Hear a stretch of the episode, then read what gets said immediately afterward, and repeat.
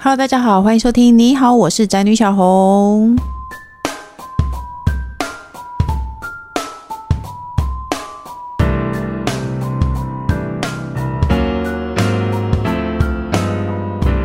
今天主题是开车慢不是不好，千万不要瞧不起女性驾驶哦。是的，我本身呢，大概拥有驾照经验十五年。但是呢，我应该去年才开始学习开车。我去年上了三堂道路驾驶课，然后才开始慢慢的在学习开车。因此呢，我还上了一个汽车节目，认识了一位超跑达人。今天呢，我们想要跟他一起来聊聊女性驾驶或者是新手驾驶这件事情。那我们欢迎一年前笑听我的开车经验，他一定没想到现在我已经是一个可以教别人开车的人的。超跑达人林志兴，Hello，大家好，我是超跑达人林志兴。你真的会说自己是超跑达人吗？诶，就是还是难免，就是听起来很恶心。可是我觉得就是一个名称，不然人家会觉得，诶，你到底是在做什么？对啊，超跑达人到底在做什么？我想听听看。很多人都会以为是跑那个超级马拉松。哦，没有，我倒是没有这样想。诶，对，但是就是其实就是我们是等于是达人，然后比较懂得车子。嗯嗯的相关知识，那尤其是专精在所谓超级跑车，嗯，这个领域，所以 Toyota 就不熟。Toyota 当然我们也熟，但是多半而言，我觉得车子其实算是在呃我们一般民众买一个所谓的产品奢侈品上面比较大的金额，嗯、所以懂车其实也是很多不管是喜欢车的男生或女生，嗯，对于他们来讲，他们就喜欢研究车，哦、就跟手表啊、汽车啊、房地产、股票。嗯其实都是算一般民众会喜欢、有兴趣的话题。嗯，反正就是超跑达人。然后接下来呢，就是欢迎不爱车的达人工程师。Hello，大家好，我是只开 Toyota 工程师。你不但开 Toyota，你还不爱车？对，这倒是真的。哎，我要跟那个达人分享哦。我觉得我开始会开车，我一开始我有考上驾照，然后我不会开车，是因为我当时我的前男友在副座把我骂的臭头。很多女生都是为了被男朋友骂，然后开始而不想要开车。你有这种经验吗？比如说你的女朋友或者你的老婆在学开车的时候，你会骂她吗？因为刚好就是我比较专情，就是我前女友就是我的老婆。你的老婆是你的初恋情人？诶，应该老是说，就可能前面的女朋友都你都忘了开车哦。我刚才在想，我还以为你都忘了。我刚才在想说，谁的前女友？老婆一定是前女友啊，但他转换了一个身份呢、啊，就像今天在座这位是你的前男友之一，是这样子没错哦。所以你没有坐在副座把那个驾驶骂臭头的经验。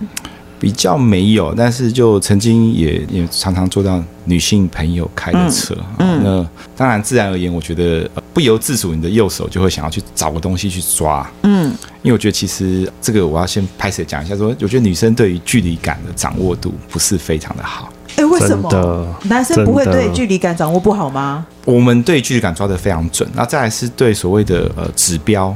跟导航，还有包含要去哪边，嗯、我们其实心里中，我先走哪边，在哪一条路，哪一条路。哦，我老公不会啊，真的吗？对。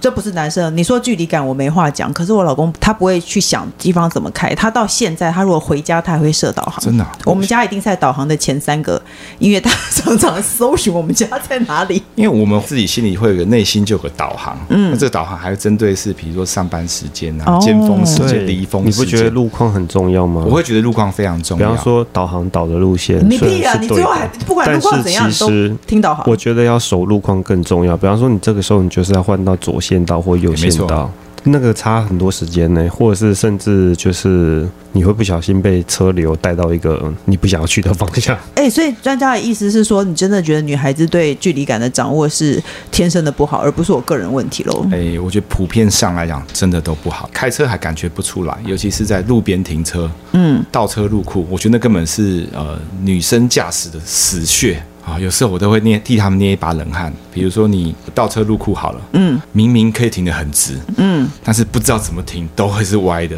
啊，比较靠右边，比较靠左边，比较斜斜的，斜左斜右，往往、就是、我在格子里就好，你管我？对，是没有错，可是会让我们觉得，我们男生有时候开车会觉得说，哎，啊你你不就把它停直就好了吗？我家是塔式的停车位，嗯、你知道，他都要一直撸那个，撸那个的，撸那个塔式的那个侧边的那个。这也是一种停车法，我我通常在车上，我觉得最难的一件事就是你如何在车上得知你的轮胎是真的。我每次都觉得，嗯，我有自信了，一定是真的，就会下车一看，我的轮胎 都是歪的耶，怎么样知道啊？你告诉我。其实比较安全的方式，当然就是把头伸出去。可是我觉得我没有那么高，我头伸出去我也看不见。这个这个的确是一个难度了，嗯，不然就是只能说你的后照镜调整的稍微可以看到你的后侧的轮胎，那稍微去对那个角度。可是其实也都还是不能百分之一百。当然最下下策是你停好之后稍微打开车门看一下。哎、嗯欸，你知道，我觉得身为一个新手驾驶，我最讨厌你们这些老鸟理所当然的态度。因为呢，在驾训班的时候，你知道驾训班是怎么学开车？你们一定忘了，驾训班会告诉你说，现在这个时候你方向盘右打两圈，然后左。他应该没有去过驾训班。你应该有，谁没去过驾训班？呃就是、我我想这个这个过程是一定有的，因为这个我要先讲了，考驾照跟上路是两件事情。对，好，就是这也是为什么我们台湾现在开始有所谓的道路驾驶的一个安全训练哈，嗯、就是它会让你符合日常用车。嗯，那考试而言。会有那一招，是因为不管是路边停车或是前 S，嗯，倒退 S，那个其实不是正常的人在用的。对，哎，根本，路边根本就没有 S 型。所以如果是原地考照的，我觉得比较单纯，嗯、就是说，哎，你看那个遇到那一棵树哦，然后你就打右边两圈，对、嗯，然后到下一棵哪个地方哦，打右右边左转两圈，所以就会。让那个所谓的这个车子可以安全的停到那个格子内，嗯，或是安全的可以不会压到线就开出来，嗯。可实际上，你你在路边停车不会有那个石头。那个时候驾训班都说左转半圈，然后如果要转弯的时候，我就问我当时的男朋友说：“我我现在要打几圈？我现在要打几圈？”然后被问傻眼，他就说：“你就转过去就好啦。”我说：“不行，你要告诉我打几圈。”我根本就不知道，因为驾训班跟现实生活是不一样的。而且呢，我在驾训班的时候，我都还记得有很多被吊销驾照的驾驶人，嗯、我觉得他们是检测司机。他们就是被吊销驾照，所以他们就得重考。他们都会在 S 型头熄火，一只手垂在那个门外，然后叼着一根烟，然后无助的卡在 S 型里面。然后我就心里想说：“拜托，S 型我正着进去，倒着出来，我闭着眼睛都可以。”不过，结果我没有办法上路。不过，我想，我想像这种路边停车或 S 型，其实现在科技都非常进步，就是蛮多车子都有配备，就是全自动的路边停车。嗯，而且停的是非常准。哎，为什么啊？他为什么懂这些？哦诶，因为 因为现在比较配备高阶的车子，它都会有所谓三百六十度的环境。嗯，那再来是电脑，它也比较全面一点。嗯，它可以去运算说，经过的右边的这个格子已经空出来。嗯，那它会把格子预先框出来的前后距离。嗯，那这个车子也很聪明哦，它也不是一次进去，它会模拟人的方式，慢慢的大概两次左右，嗯，可以把车停到路边停车格内。嗯，那当然有第二个模式，就是你讲 S 型嘛。嗯。一般我们常用的情况就是直的进去，嗯，S 进去嘛，哈，嗯，但是它可以模拟你呃最后一百公尺的前进路线，嗯，那全自动的让你往后退，随着你前进的路径，原始的再回到后退回来，等于脱离那个困境，哦，所以其实现在已经就是万一不小心进了一个死巷，而且是很窄的死巷，我想这个可能也有蛮多人是后退也是抓不准。哦，它不像是我们会开车的，可以很帅气的往后退两百公尺、三百公尺，而且蛮快速，我们都可以做得到。哦，对那你可以不可以告诉大家，如果最便宜会自己停车的车子多少钱？我觉得可能也要大概在一百五十万以上才可以，才可以。所以如果你没有这个预算，你还是要自己好好练习停车。如果你真的不会路边停车的话，我有个 YouTube 影片，大家看。我到现在路边停车还是用口诀。而且我每次路边停车，我都要自己在心里念出那个口诀。然后我老公跟我讲说：“你停久了就不需要口诀了。”可是我觉得我现在已经快要一年了，我还是需要。哎、欸，多久才算久？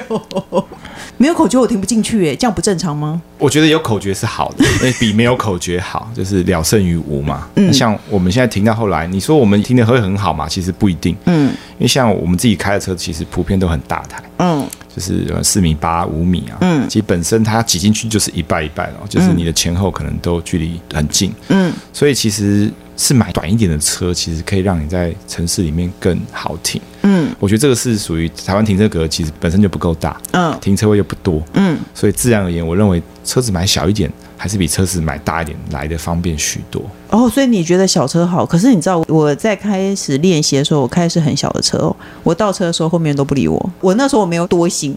后来我有一次开修旅车，我倒车后面就清空，然后我就想说：天哪，原来民众看不起小车。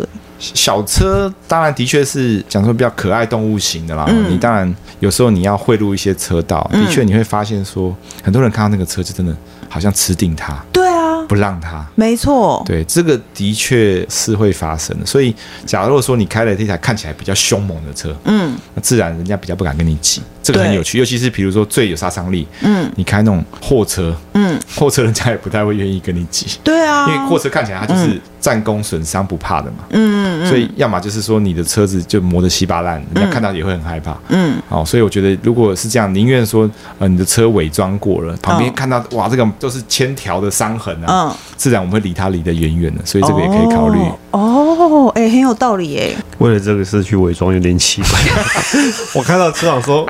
老板帮我把弄旁边弄花一点，欸，那个用贴纸，用贴纸贴上去啊，就像有去丛林也要戴绿色帽子一样，就伪装一下。对，用贴纸，我还蛮建议大家在刚开始学开车的时候开 Toyota，不心疼了。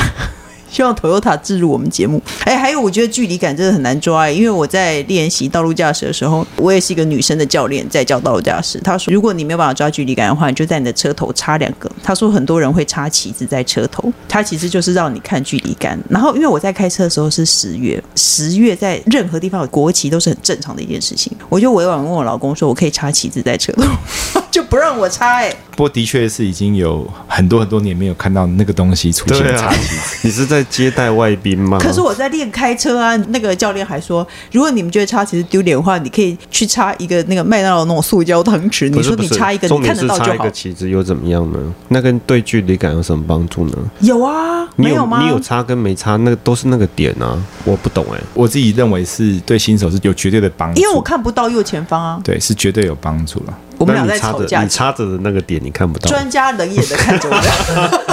一个吵架，专家，你告诉我专业的知识，告诉我们插旗子到底有没有帮助？我觉得插一定是有帮助，只是我觉得那都只是叫练习。嗯，如果真的在自己的这个车上插那个旗子，我觉得是尺度的问题。嗯，你你是说羞耻的？对，羞耻的耻。嗯，因为还蛮好笑的。那你觉得贴新手驾驶，请多包含羞不羞耻？我觉得那个倒是还好，但是我并不觉得贴那个人家就会让你，所以不如就不要贴。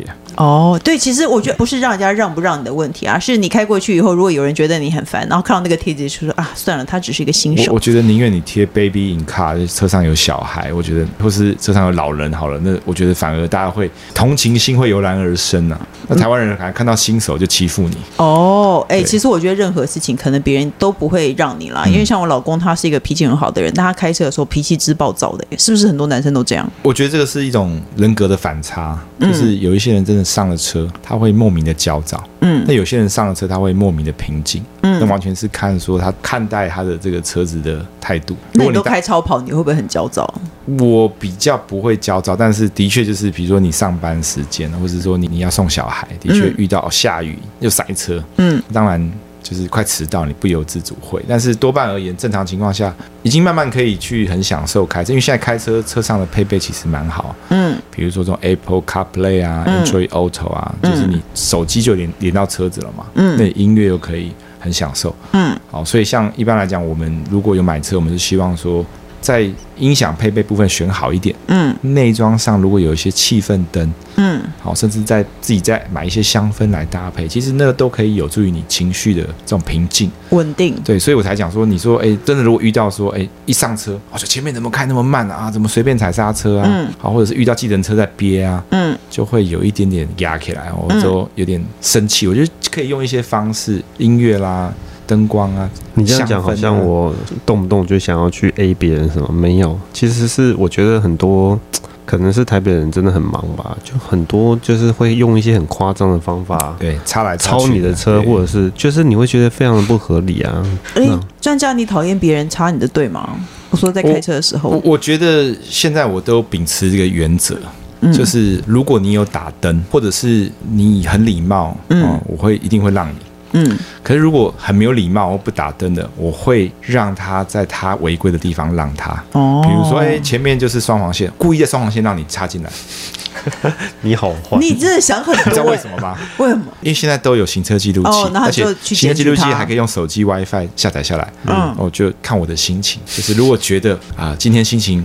很不好，可能就是检举他发泄。哎，你堂堂一个专家，为什么这么无聊？现在还是可以检举。你堂堂一个专家，哎，你可不可以不要这么无聊？可是你要去想，是说他还是有 你要教他做人的道理，对，要教他做人的道理。然后再来是说，往往我们还会算那个价钱嘛。比如说高速公路，你看有人超路肩，嗯，哇，你就赶紧。那个很像那个玛丽兄弟的几点，叮叮叮叮，啊三千三千三千，你就看三千不停的刷过去。你是不是开车的时候以为自己是蝙蝠侠？你在高谈市里主持正义？哎、欸，对，但是我讲坦白，就是说，就是在所谓行车礼仪上面，还是必须要有一点秩序啊。哦，如果所有人都要这样违规，那我们干嘛要遵守规矩？哎、欸，但是我只是想要带到这件事情。我老公很讨厌别人插到他前面，所以他就离前面车很近很近哦。不是不是不是，他我老公离前面车超近，我以前没有感觉。这是两件事情，一个是距离感的掌握，另外一个是随随便便他突然可能方向灯没打，或者是他左切过来的左转的方向灯跟他切过来是一起进行的这样子，你就会觉得哇。就会觉得人生走马灯突然又闪。我大概只有一个时候会生气，嗯，就是我们一般交流道要并入到主干道的时候，嗯，是一个 Y 字形的结合嘛，对。不对？那这个时候正常情况下是要拉链式进车，就是一边进一台，嗯，可是往往有人会觉得啊，我是直线，所以你就要让我，嗯，而且还会一直卡你，嗯，那这个时候我通常不会客气。哦，我认为就是 one by one，就是我们是照次序，嗯，所以这个时候我就可能会比较激进一点。哎、欸，我觉得敢卡你的车的人也真是大胆呢，因为其实我如果在路边开车，我都会注意我前后有没有名车，如果他是名车，我就会离他很远。但是我先讲是说，我真的不会拿超跑去跟他相搏了，以命相搏。我们正常都是以一般通勤车才会以命相搏。哦，所以你说你开超跑的时候，你也很知书达理。你放心，开超跑他也不会来跟我挤。OK，这我讲超，这是超跑的，你不是讲特权吧？就是说正常情况下，你不会拿命去相搏，除非你看不懂说那是超跑哦，不然它实际就是有个保护色在啊。明明看起来就是一只老虎，可是超跑狮子，超跑怕货车啊！你刚才讲货车没有，货车货车更不敢，货车也怕超跑，好不好？我跟你讲，全部的车谁不怕名车？大家都怕。你看到前面台劳斯莱斯，你会想说我要贴它，一直贴它，贴得很紧吗？我老公会哦，他好喜欢贴前面的车。我以前不会开车，说我没感觉。我会开车以后，我就觉得天。天呐，我就一直踩隐形刹车，我就在副座，然后右脚的脚趾头全部都揪在一起，就一直踩刹车，因为他离前面车超近。没有没有，我我觉得是他的距离感掌握的很不好，因为有些车的车斗比较短，你知道吗？那个距离感其实两个人并排走过去都是很 OK 的。不过我想这个真的安全距离应该男生来讲抓的比较准，所以对呀，而且最可以放心。最讨厌的是我如果问他就说就是感觉，然后他就说我人车合一。专家，你告诉我可以人车合一吗？呃，现在我我讲说以新科技来讲，因为现在有自动跟车。呃，我们是老 Toyota，我们没有、哦欸。就是如果举举个例子说，你在现在这个时候，你买不管任何的车，嗯，哦，只要是新车，大部分哦，就算是五十万以上，嗯，六十万左右，就是标配了 ACC 自动跟车，嗯，那你可以设定说，我跟的距离要更近一点，嗯，还是跟的远一点。哦，那你调到最近的时候，其实坦白讲。对方要插还是可以插得进来，可是它不是那么好插。嗯，如果那个时候要硬插，的确就是已经他用硬挤的。嗯，好，所以我目前其实，在一般所谓快速道路跟高速公路上面，很仰赖 ACC，就是因为它自动帮我抓距离。这个情况下，你就比较不会生气的啦，而且你专注力可以稍微放松一些。一些。自动跟车它是。怎么样？所以你踩油门它不会动，不会加速。嗯，就是。比如你设定时速一百，那它最高就是。一百。可是如果前面只有七十八十，它就是全自动跟它保持一个你设定的距离。哦，你可以哦设定，比如说呃距离三台车身、两台车身，但是你这样的，但是你的加油还是要踩的，不用踩加油了。哦，那就有点像是跟之前那种什么，有点像定速嘛。可是定速是因为它定在一百，那前面停下来就撞上去了嘛。嗯，那 ACC 就是前面慢它就慢，哦，前面快就快，可是它快到一百五它不会跟，它就快到一百。那如果你要设定一百二，就到一百二，这样很舒服。所以像一般你在雪隧嘛，去宜兰的时候，雪隧里面是最容易睡着。对，可是它就是可以全自动跟。你为什么要把我们节目变成一个汽车节目？真的吗？对，我们节目变成汽车节目，我们还是要有一点教育的。不想听的赶快回来，我们没有要聊汽车哦。我真的我觉得这种科技根本它会让人性变得很软弱，因为。像我老公，他之前他都会很仰赖倒车雷达，嗯、然后我们去冲绳一租车，第一天的第三个小时内，后面就撞到了，啊、因为没有倒车雷达，没有倒车雷达，对对啊，那你不觉得有这些科技不好吗？对啊，可是你普遍上，你车子的科技已经提升到一个程度嘛，没有反而是奇怪，尤其是在台湾，欸、你没有这个车就不会有人买。哦，因为我都用倒车雷达，然后呢，那个有那个叫做什么？对，倒车嫌疑。倒车嫌疑。对，为什么我觉得我已经出事了？因为我的经纪人王小姐她也开始开车，然后她的开车技术比我还糟，我都还可以教她开车。她都租 iRent 开车，就没有倒车嫌疑啊。所以台湾还是有车没有倒车显影的，所以不能依赖这个东西啊。没有倒车嫌疑，我不会倒车。你会吗？呃，我讲坦白说，因为我们一般都是还叫日常用车嘛。嗯。那倒车嫌疑本来就是一个很可以很轻松加装的配备。嗯。那倒车显影有时候是因为你倒车背后，如果说哎有狗狗啊，嗯、有小朋友啊，嗯、或是有一些东西经过的时候，它比较容易去做警示。嗯。哦，甚至说你买到高阶点的车，它有呃后面的自动刹停。哦，有，比如说你摩托车后面过来，嗯，我们其实最怕的是摩托车，这样不是很危险吗？突然冲过来，可是它会自动的帮你踩紧急刹车啊，对，所以你就不会撞到后面的摩托车啦。嗯，尤其是你又不可能天眼通，你要倒出去倒车到一个巷子，你怎么可能看到后面台摩托车经过？真的，嗯，可是自动刹停就是帮你直接就刹住。可是它不会让你变得很无能吗？可是问题是你再怎么厉害，也不可能预测后面有台摩托车或脚踏车会有经过，或者人经过，你是不可能，因为那是人的死角嘛。嗯，你不可能看得到。那这个时候就需要你有一些科技的辅助。哦，所以像你买车，如果稍微注意一下，选这些配备，其实就让你会降低事故的发生。呃，那你知道我被摄影阴一把过吗？我有一次是很多年前，我在拍一个那个开车的影片，然后呢，因为它是有摄影的，可是它前头的摄影和后头的摄影。看起来都是路啊，我就看我后面没有东西，我就到了。结果其实那个时候是前面的摄影，我根本就没有发现，然后就撞到后面的墙。哎，你不觉得人会被科技阴一把吗？对啦，可是那个那个是还是你在笑我笨？那个真的是蛮好笑的，因为正常情况下不会有前面的摄影。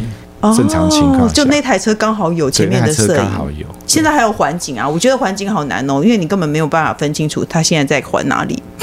其实不是一个俯视镜头，一个俯视镜头啊，不会啊。哎，他那个是模拟算出来的吧？那是模拟算出来的，它不是真的有一个镜头在上面啊。它是模拟算出来你周边三百六十度有没有接近的物体。对啊，那其实就是帮助你一些车子，如果刚好买比较大台啊，还有小空间，你进出的时候就可以看你边边角角会不会碰到，它会提前警示你。而且我幻想过，我后来觉得那个东西模拟的三百六十度的，对路边停车没有帮助哎，因为你切的深或不深，因为你可以知道你距离路边多远，或距离前后多远。对呀，你可以切比较正。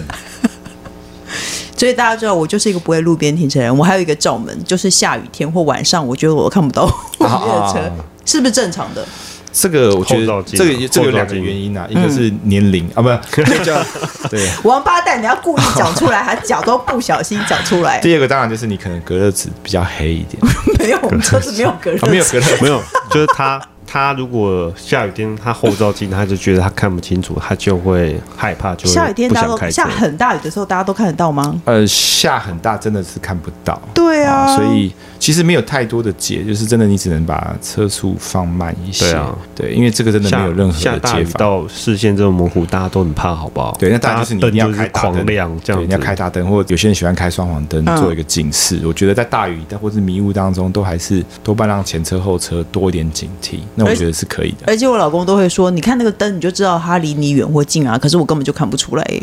就是放慢，对，就是就是慢慢慢的开车。没有，我跟你讲，我下雨天的时候，我就在路边等。对，我也是大雨停了，出来雨突然好大，我就坐在那里等，等到雨变小，我再出门。这也是一个安全，的确是，的确是，对，是不是？哎，那还有呢？有人说马路上有三宝，你知道三宝是什么吗？你知道马路三宝是哪三宝吗？女人。还有呢，老人。对，还有呢，老女人。对，我跟你讲，我因为开车以后，我就去查三宝到底是什么，因为很多人都说你就是三宝，我就心里想说，我有做什么违规的事情吗？凭什么说我是三宝？我一直查，OK，三宝我都中。可是这太不公平了吧？为什么不是违规的人是女人、老人和老女人呢？难道女性驾驶？女性驾驶明明就比较安全啊？因为我开车比较慢啊，慢不安全吗？我觉得也也不是慢或不慢的问题啊，就是我觉得你有本事就超过我，啊，那个是几率的问题。就比如说像我们一般开车情景，我们最怕说呃明明就是个单行道，嗯。那前面有人在停车，嗯，他停了十次就是停不进去，后面已经排了十几二十台车，哦，我会哭哎，我我说我是停车的话，我会哭。我有遇过一次，嗯，我就过去说，哎，小姐，你没关系，我帮你停好了。对啊，因为我觉得他永远停不进去，而且我跟你讲，紧张啊，对，他会紧张。如果有人要帮我停，我会非常的欢迎。然后我老公，我觉得他就是大男人主义，他不喜欢别人教导他开车。我们如果要进入很小的停车位或是什么的，然后停车场会有管理员要教他开车，他都会超气耶。真的，我我是非常希望有人在指引我说，哎，这个往前一点，往后一点。因为专家都喜欢有人指，因为那个人跟我是面对面啊，所以他讲左边的时候，我就要把它翻译过来，变成就是我的右边。然后我我如果听的话，我就会打错边，我就会很生气。我会想说，你为什么要乱指挥呢？哎，我超喜欢人家指挥我的哦。像我们家是停车场，然后管理员会在空中就是用空气方向盘指引我打几圈，我都完全的看着他，然后就痴痴的看着他，然后把他倒进去。而且我最希望他说：“你下来，我帮你看。” 我老公。就会超气耶，所以你帮人开过车吗？哎，也曾经帮就是不认识的人说，哎，我帮你停好了。有我，我有朋友姐姐，她说她有一次路边停车，她实在停不进去，她就自己下车找了一个路人说，哎，你帮我停进去，然后还跟那个人说，你不要刮我的车哦。结果那个人就帮他停了耶。路边其实是很有温情的，如果你真的停不进去，就请请别人帮忙啊。可以啦，对，可以啦。因为我经纪人说他会哭，然后就找别的车位。可是，在台北市这样子很吃亏，在台北市车位非常难找。我觉得停车真的是需要练习。那当然就。是我刚才提到科技辅助嘛，啊，再来就是说，真的适时的还是要找救兵啊。而且我现在还是不会停左边的路边停车。左边我觉得左边比较容易，右边反而比较难。因为左边靠你比较近，对，左边靠用眼睛很容易看到。左边真的很容易。可是口口诀是教右边，这对口诀是教右边没有错。哎，左边的情况是较少发生啊，因为你一般都是单行道的左侧，这其实非常非常少。至善路那边啊，对，那真的这个很少，很少很少会发生。我觉得这也不需要练习啊，因为百分之九十情况下都是右边。我跟你讲，我就放弃那个车位，我放弃。而且如果前面后面没有车，我也会放弃那个车位。你可以掉头回来啊，这样逆向。这样就。你是一个专家，然后如果不好意思，不好意思，如果遇到你当天心情不好，你就把我拍下来。哎，这也是有道理。对，啊，少在那边。那我们现在看到，其实，在路上开车，有些驾驶的行为会让人抓狂。网络上票选有十种人在马路上最让人抓狂。第一个是车道中间龟速，这是第十名啦。车道中间龟速到底有什么问题呢？因为我就是害怕，如果你真的 不对，你就超过我啊。我们驾训班教练说，你只要没有违规。他如果嫌你慢，他就会绕过你。呃，我觉得车道中间龟速这件事情，坦白讲是不成立啊，嗯、因为在一般的道路上面是没有规定最低的时速。嗯，所以我觉得大家真的如果新手驾驶不敢开快，嗯，Who care？不要去管他，你就开你自己。对啊，因为在中间你不需要去管理会，嗯、你只要变换车道有打方向灯，嗯，坦白讲你开再慢，没有人会可以去质疑你。对，对就是做自己就好。你们在车子里骂我们，但我没有听不见。我跟你讲，自己自己开自己的就好了。告诉各位新手驾驶一个很棒的心态哦，就是我开车的时候都自我感觉非常良好。任何人在按喇叭，我都觉得他没有在按我。对，没有，我不是不要管，我认为他不是在按我。嗯、为什么大家总是会说被按喇叭了？因为路上那么多车，你怎么知道他在按谁？是不是？没有，没有，没有。他冲着你来，你是可以感觉出来的。我的心态很健康，好不好？然后第二个是路中央临停，谁会在路中央临停？还有随意变换车道，就是呢，如果你遇到像林志鑫，他当天心情不好，他跟老婆吵架，他就会把你拍下来。所以大家还是不要随意变换车道，好不好？然后还有第七个是内侧右转，外侧左转，这种是我们常遇到的，就是飘忽不定。这个坦白讲，我常看到，真的真的三宝比较多。嗯。好，就比如说他可能明明就是打右转灯，嗯，他往左边靠，啊，为什么？对对对，打左打左转灯往右边靠，嗯，因为他忘记他有打灯。哦，哎，会啊，这个很可怕，叫无定向飞靶。哦，那他随时有可能会击落别人，或是被我们击落这样。那我告诉你大家一个好消息，我很少变换车道。我跟你讲，听专家讲话，你根本就对开车没有帮助，你就是要听我这种人讲话。只要到了三线道，先争取中间那个。因为你不会遇到左转的人，你也不会遇到公车，是因为你知道右边你就会遇到公车和计程车，没错，我就会跟在公车后面一辈子，嗯、所以还是要看还是要看路况啦，真的没有我跟那那你不知道我跟在公车后维持很长一段时间，跟他跟到中站终点站，跟他 跟到中站，想说啊，终于可以休息一下。没有，跟你讲，先争取中间那个车道，然后如果你进入圆环，就先争取最旁边的 那个车道，是不是正确？我觉得其实蛮好的嘛。对啊，对，因为其实有时候导航它讲的没有那么详细。对，那尽量不要开到最内线，除非你要左转。对，不然就是靠中间或右侧的一道，嗯、不要靠右侧就好，不要去每次到最左边那一道。而且我这样开车一年了，我家回家就要经过仁爱路圆环，我到现在要进入仁爱路圆环之前，我都还要告诉自己，你可以的。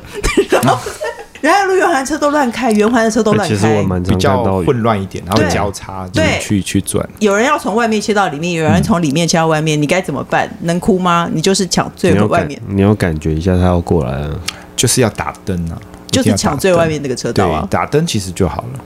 不是你不要进到中心点，对，你可以在外围活动。对，不要进到中心点，这是我和专家一起给大家忠告，好不好？嗯、还有第二个是右道超车，右道不能超车。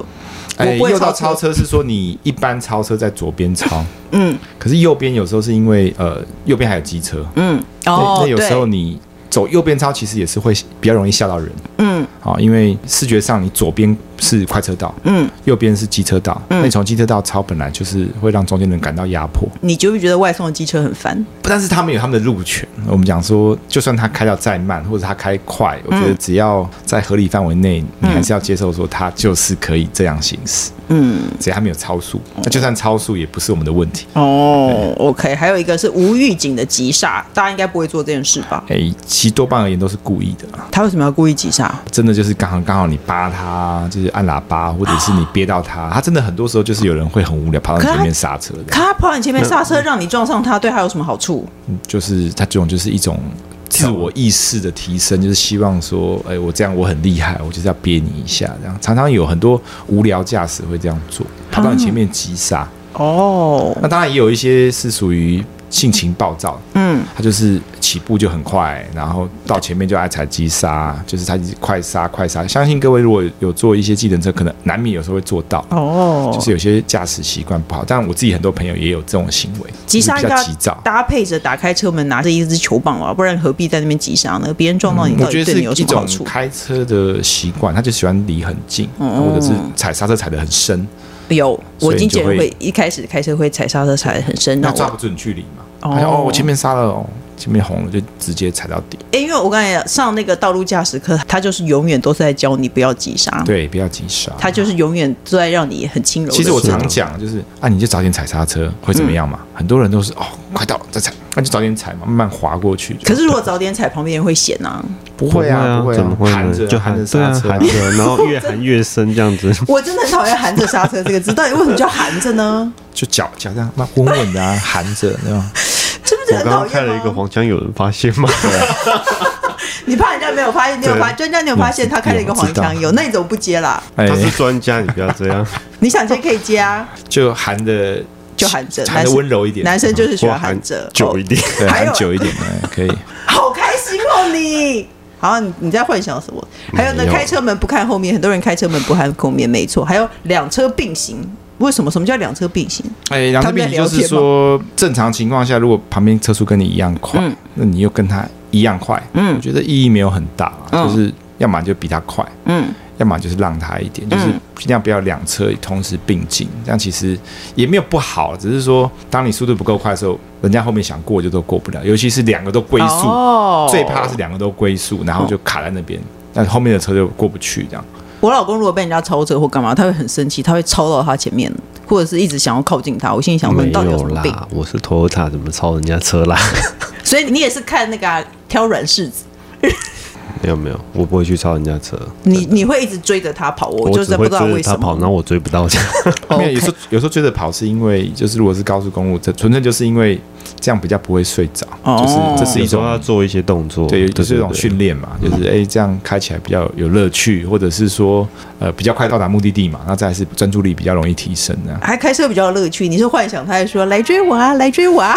还有一个恶意逼车友啊，我觉得货车最喜欢恶意逼车。可是我后来，我有一次坐在货车旁边，我认为他不是恶意逼车，因为他没有鼻子，他离别人多近他都不太会撞到。他从上面很容易看到你的尾巴在哪里啊，这个的确是啊。所以他无形，但是他很容易让你觉得他离你很近，很像一堵墙离你对很近嘛，因为没有车头，所以的确看起来会很像。对啊，对，但是多多半而言，我觉得这是两种既定印象嘛，就是一个是你觉得他没有车头，嗯，第二个是真的他就是很喜欢逼车，嗯。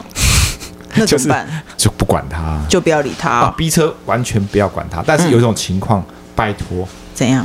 如果后面是一台砂石车，嗯，好，离他远一点。嗯，对，或者是大卡车，嗯，公车，公车还好哦，就是所谓大型车、连接车，嗯，哦，砂石车那种精力货柜车，你就宁愿让他就好。连你都会让他吗？我当然啦、啊，可是我比他快了。我就说，如果真的你速度没有他快，嗯，你是不是也很怕人家跨你不？不会，不会，不会，不会，不会比他快。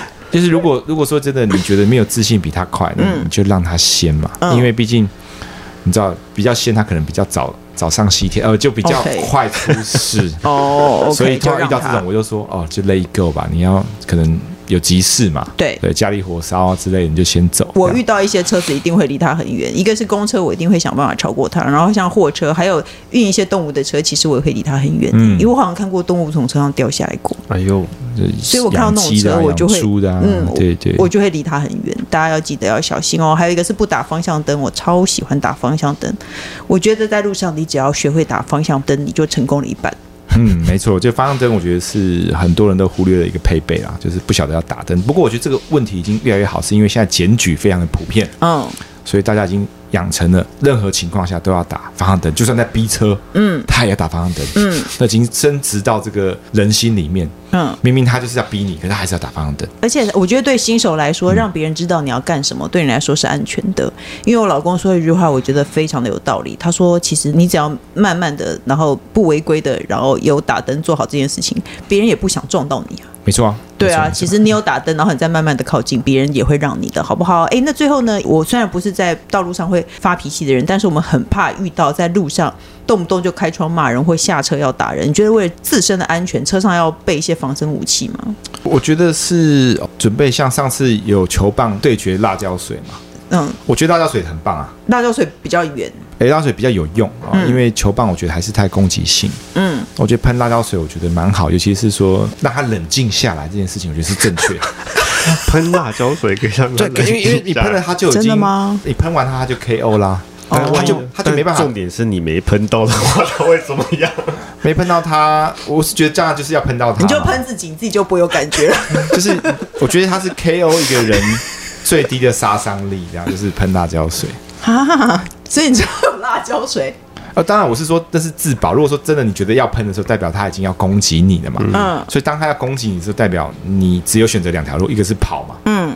好，一个就是喷辣椒水。所以我会建议是说，通常遇到情况，如果对方很凶，千万不要。就不要下车就好，也不要开车窗。真的，对方气呼呼，你说：“哎，你先冷静下来。”那我先报警。没有，他已经下车了，你就把车开走了。可以，你如果要这样，就是开到警察局或者开到路边都好。嗯、可是，当有遇到这种很紧急的情况，我建议不要随意就下车。嗯，你先观察一下对方的状态是怎么样。嗯，嗯，如果遇到个疯子，嗯，就不要下车啊。嗯，但是如果你有一个可以自保的东西，我觉得会比较好一点。对啊，其实现在车都会有自动会锁上，对不对？现在的新车几乎你只要一坐上，它就会锁上。是，所以其实。这是安全的，你就不要打开就好了，嗯，好不好？那祝大家都行车平安喽。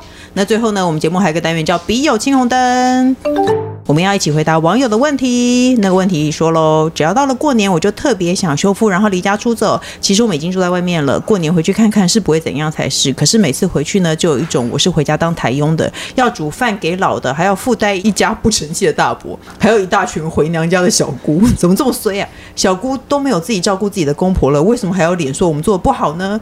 是谁自己要搬到鸡不拉屎、鸟不生蛋的地方，要带去外面吃饭，还老是嫌说在家吃就好？你知道那是整整。二十多人要吃饭，你随便煮给我看呐、啊？是想逼到你儿子每个都再婚才高兴是不是？我该怎么办呢？他是讨厌过年的胖胖，我感觉他也没有想知道怎么办，他只是想要骂她老公而已吧。嗯，哎，专家，你有没有婆媳问题？我我觉得啦，我觉得，我觉得你你你为什么不告诉我你有没有婆媳问题？你不要告诉我你觉得，你直接告诉我。我觉得当然，当然这个问题就是第一个老公的这个立场很重要嘛。哈、嗯，如果说老公跟老婆站在同一阵线，嗯，自然就可以多帮他想一下怎么办。嗯，那就我这个部分，我觉得在过年期间呢，现在有非常多的这真空料理包，嗯嗯，啊，你如果二十道菜就买二十种啊，三十种啊，直接冷冻带回去。嗯，然后直接就微波加热啊，就可以处理掉这些人啊。我觉得这是一个比较好的方式啊，就是不一定就是每一道菜都要备料备那么齐全啊。因为我自己也会做菜，嗯，所以我并不觉得说自己下去这个真枪实弹煮会好。现在那你老婆喜欢回你家吗？我就是要问这个。哎，我我先讲就是呃，你是我们家是公平，我们家是公平，是说如果是回婆家，就是回妈妈这边，就是一个媳妇做一道菜或两道菜，嗯，那是公平。嗯，那当然这个菜就不限制说你要自己做还是你要外面买，买嗯，我觉得这样会比较好。当然，目前看起来这个的确就是有点像是台佣的概念，嗯，那的确，如果说老公可以允许的话，我觉得多一点比例。多的一些外带啊，年菜、外带年菜，我觉得应该可以促进消费嘛。那同时间，就是也不要心里这么不平衡。嗯，那再来就是说，可能哎，过年就跟老公多要一点压岁钱哦，就是疗伤一下，弥补一下伤痛，就当成自己是回去娘家这边打工哦，多赚一点生活费。我觉得这样，哎，一年就是演这么一次嘛，家和万事兴哦。那哎，我以前是这样想，结果不知道为什么今年我撕下我的假面呢？你那个，我们是要出去吃饭，然后我老公哥说。哎，太麻烦了，我们在家吃就好。我就说哈，你觉得在家吃比较不麻烦？然后他就吓到了。可是我说的是实话啊。可是我觉得，如果真的是年菜全外带，那真的也没有什么，就只有洗碗了呀。而且洗碗叫老公洗。我连外带都没有，我就说出去吃就好啊。很多男人觉得在家吃比较方便，哎，那个、因为他都坐在电视机前面，他不要出门。可是我觉得那个好处是说，大家可以团聚的时间比较久嘛。哦，餐厅总是有营业的时间，你看吃到十点了，就是哦，我们打烊你要回家喽。说不定大家没有想要跟你团聚啊。我们还是会儿时记忆那个团圆的感觉。你为什么要往脸上贴金？想要跟你团聚。你会不会很后悔进来？不会，不会。哎呦，男生跟女生不一样啦，真的。你只是想翘脚坐在电视机前面，然后觉得那个。他说的很对啊，就是可能吃完饭之后还会有接着做一些活动嘛，对不对？就可以一直在那个地方啊，然后很舒服啊。不过我觉得要很公平哎，那我娘家一样，初二还是会回娘家，一样那步骤会再做一次啊，并没有少啊。嗯。但是如果这个时候老婆要求我说，哎，那你回娘家要做菜，我觉得也可以要求嘛。那这个时候我就说没关系，我们出去吃，我买单。你看一样嘛，对不对？对。OK，现在外带越来越方便了。反而我觉得自己在家煮出一桌年菜人是少的，你就开始说服你的先生说，我们那我们就外带一些菜回家吃，这样就好了，好不好？那各大平台都能收听到。你好，我是宅女小红。不管有没有固定收听，都请先按关注和订阅我的 Podcast。那请大家踊跃留言发问。我们节目除了我以外，有时候会有专家来一起来回答大家的问题哦。今天我们就谢谢超跑达人林志兴，哎，感谢，谢谢，还有谢谢工程师，谢谢大家，下礼拜见喽，拜拜，拜拜。